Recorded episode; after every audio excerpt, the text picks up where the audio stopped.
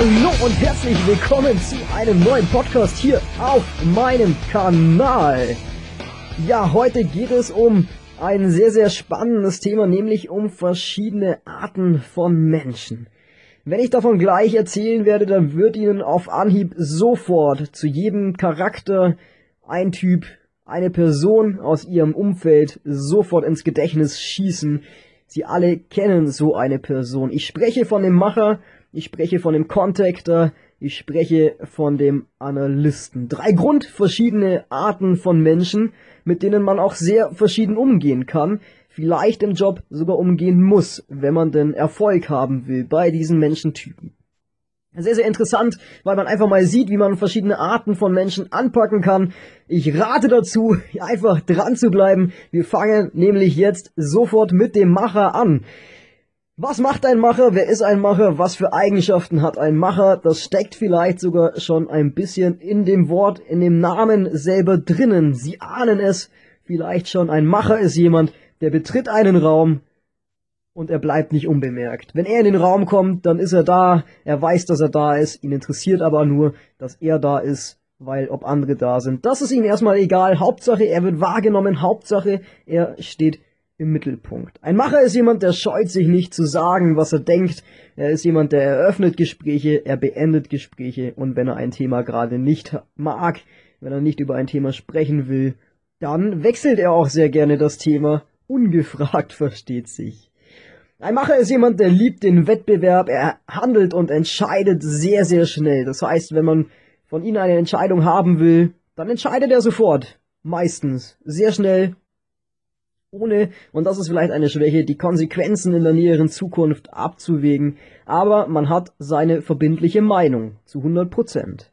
Ein Macher ist jemand, der liebt den Wettbewerb, er liebt es auch, wenn Mitbewerber in diesen Wettbewerb mit eintreten. Warum liebt er es? Weil es ihn nur noch mehr anspornt. Er ist jemand, der will immer gewinnen. Er liebt es, wenn er Konkurrenz hat, weil dann geht das Spiel für ihn nämlich erst richtig los und dieses Spiel will er zu 100% gewinnen.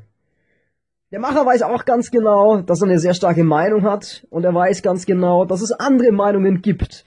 Das ist allerdings eine sehr gute Stärke von ihm, weil ein Macher, ich will nicht sagen, der interessiert sich nicht für andere Meinungen, aber er kann andere Meinungen sehr gut unterordnen. Und wenn der Gegenüber nicht sehr gute Argumente für seine Meinung hat, dann wird der Macher auch wahrscheinlich bei seiner Meinung bleiben. Also ein sehr meinungsstarker Mensch.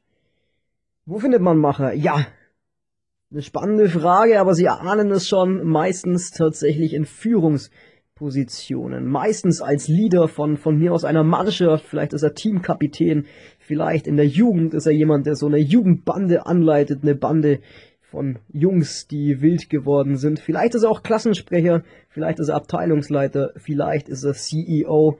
Egal, Hauptsache, er hat Führungsansprüche. Und das ist auch gar nicht schlecht in so einem Unternehmen. Denn ein Macher ist jemand, der kann sehr gut Kompromisse schließen. Der will immer das Beste für sich, für seine Mitarbeiter, für sein näheres Umfeld, für seine Abteilung, für seine Firma, für sein Unternehmen. Und dafür handelt er auch immer die besten Kompromisse aus, die besten, die aus seiner Sicht möglich sind. Ja, also, wenn man einen Macher grob zusammenfassen will, dann kann man sagen, er ist höchst motiviert, er arbeitet sehr, sehr gut, er ist aufgabenorientiert, er ist effizient, er nimmt auch sehr oft eine Führungsposition ein und damit auch eine Vorbildfunktion. Und noch eine ganz große Stärke vom Macher ist, wenn wir von einer Führungsposition sprechen, er kann andere Menschen einfach mitreißen, er kann für Themen begeistern und Menschen, die sich oftmals weniger zutrauen, trauen sich in der Gegenwart eines Machers plötzlich wahnsinnig viel zu und können wirklich zu Höchstleistungen ja, auffahren. Das ist manchmal sehr, sehr erstaunlich. Also ein Macher jemand, der unglaublich gut andere Leute mitreißen kann.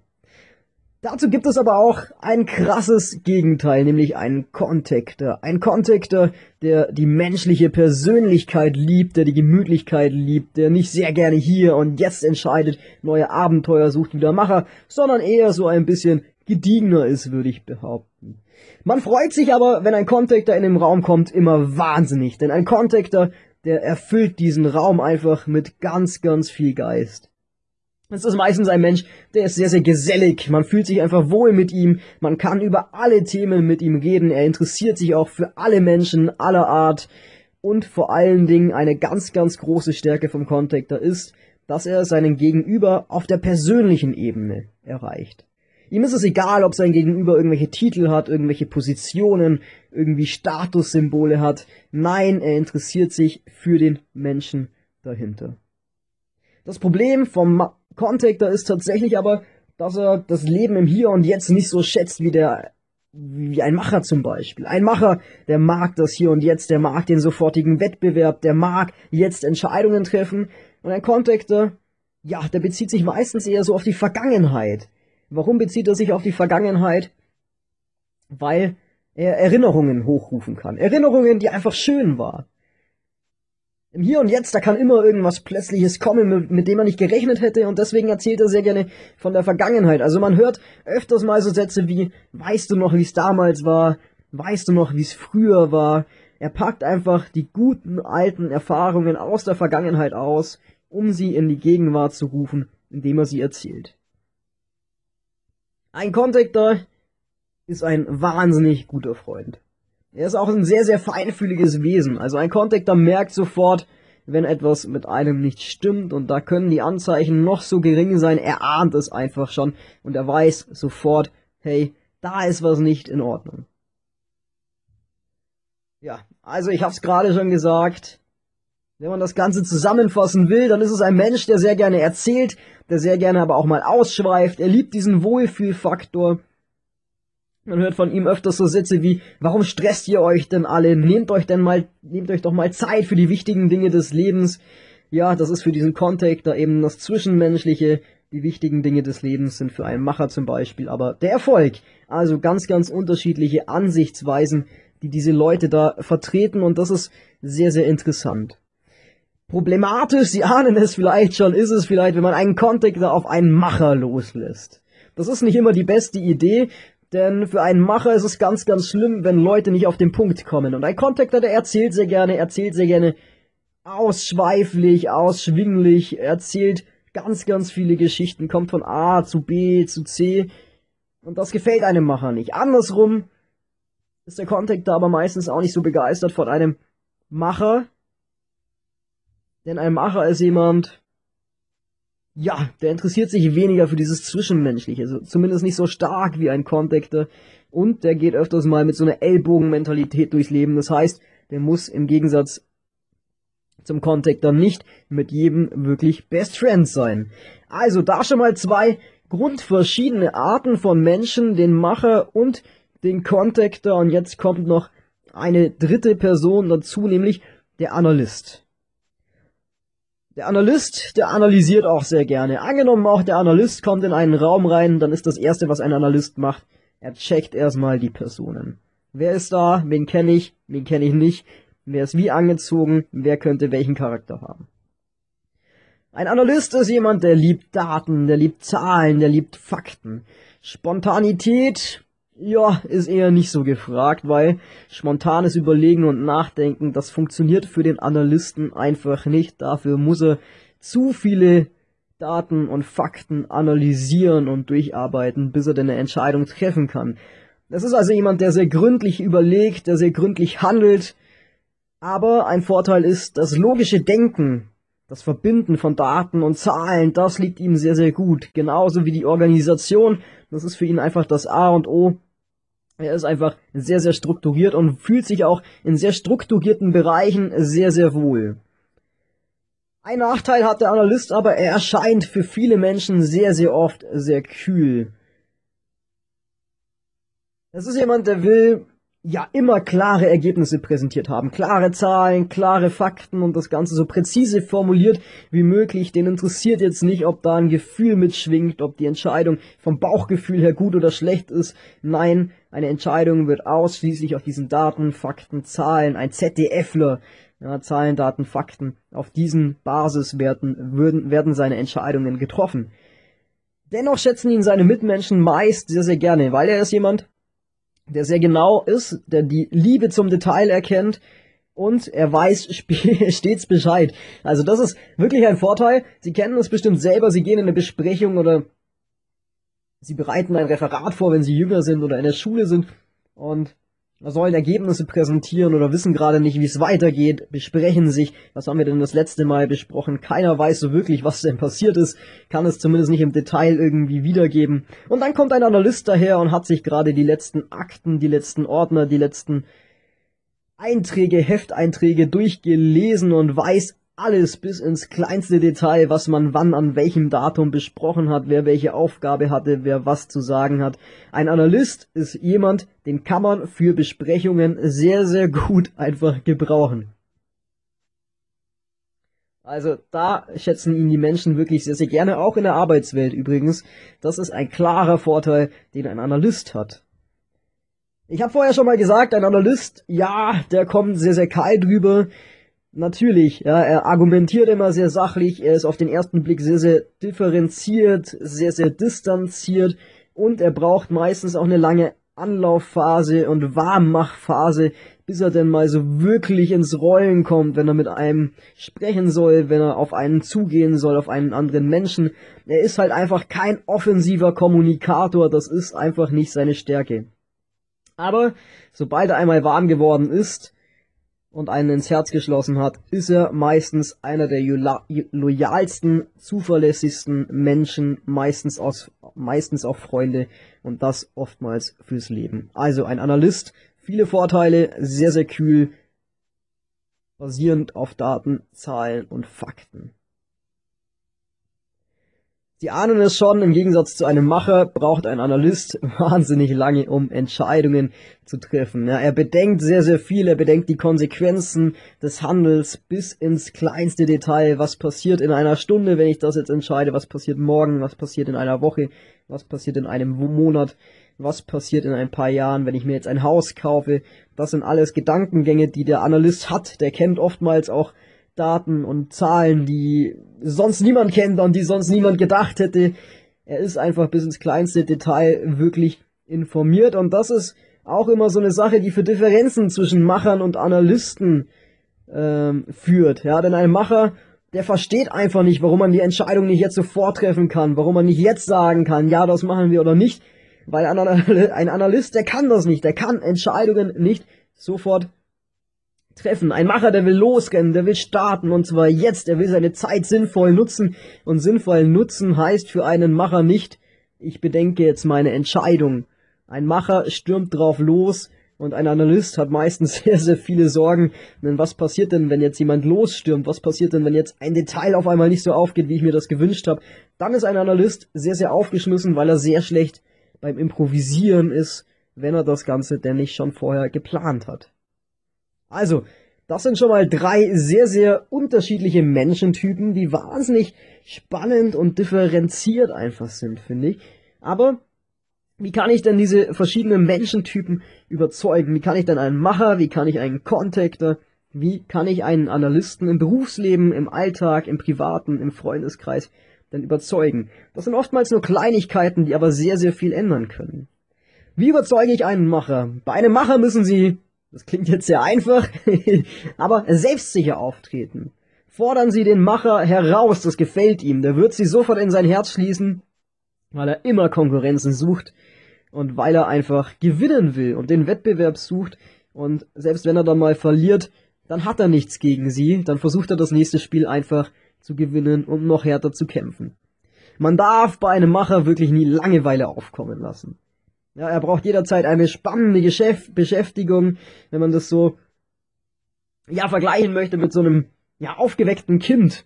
Ja, dann, dann muss er einfach immer beschäftigt sein. Also ihm darf nie langweilig werden, weil sonst könnte es unbequem werden. Dann weiß er nämlich nicht, ja, was er mit seinem Leben so anfangen soll.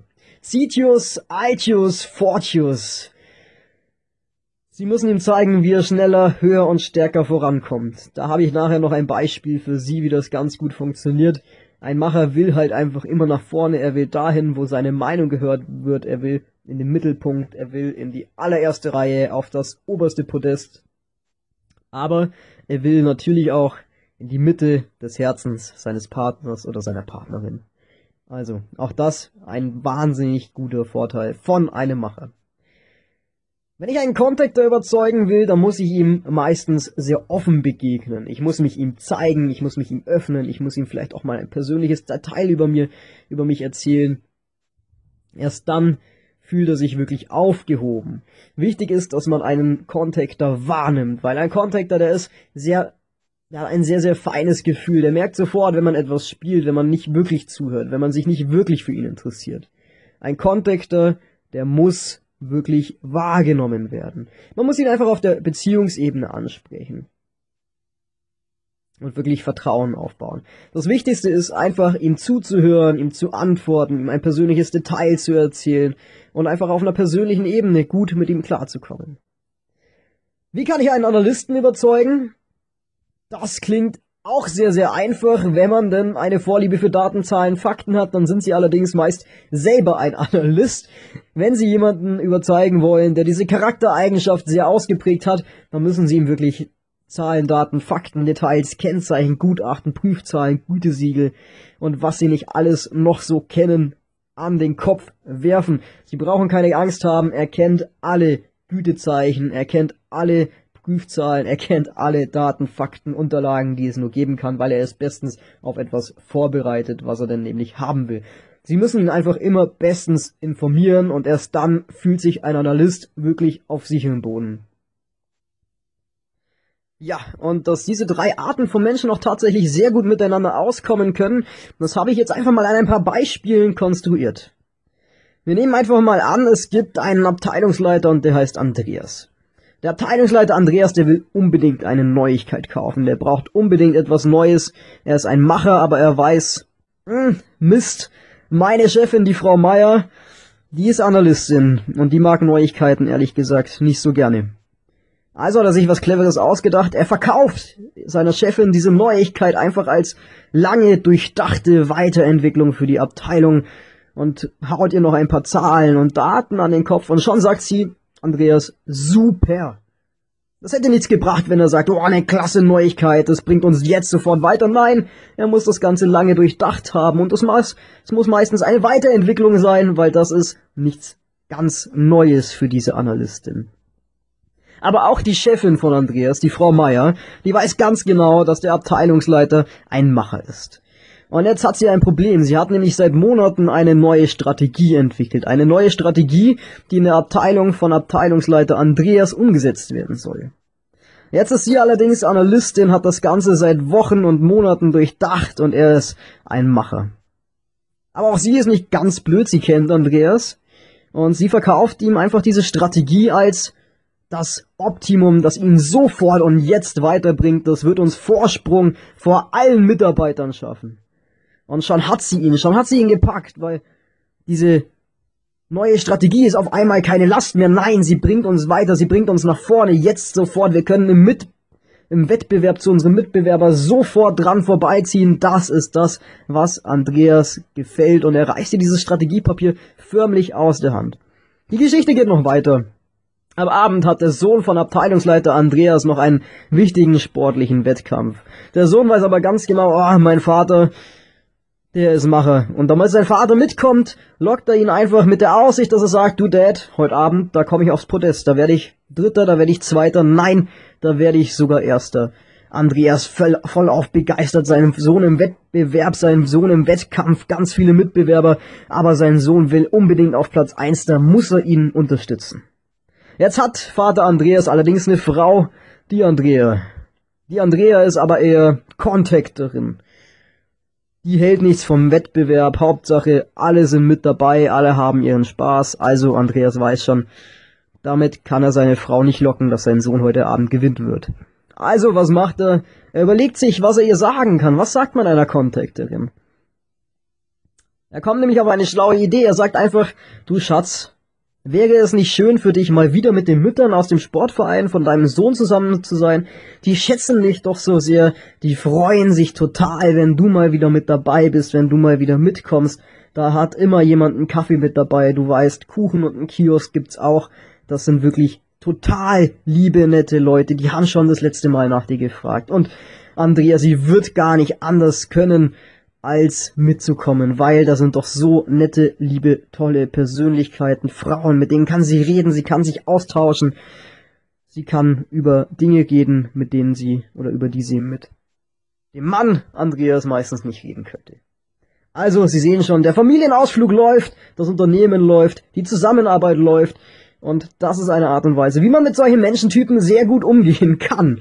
So, das war jetzt ein etwas längerer Podcast. Ich hoffe aber, es hat sich gelohnt. Ich hoffe, Sie hatten Spaß beim Zuhören. Ich freue mich natürlich, wenn Sie das nächste Mal wieder mit dabei sind. Schauen Sie gerne auf meine Website. Es gibt noch vieles, vieles mehr zum Thema Marketing, Digitalisierung, Kommunikation, zur Generation, wie auch immer sie gerade heißt. Das alles hier auf meinem Blog. Sie finden den Link unten in der Beschreibung und ich hoffe natürlich, dass Sie auch das nächste Mal wieder mit dabei sind. Ich sage erstmal ciao, servus, bis bald.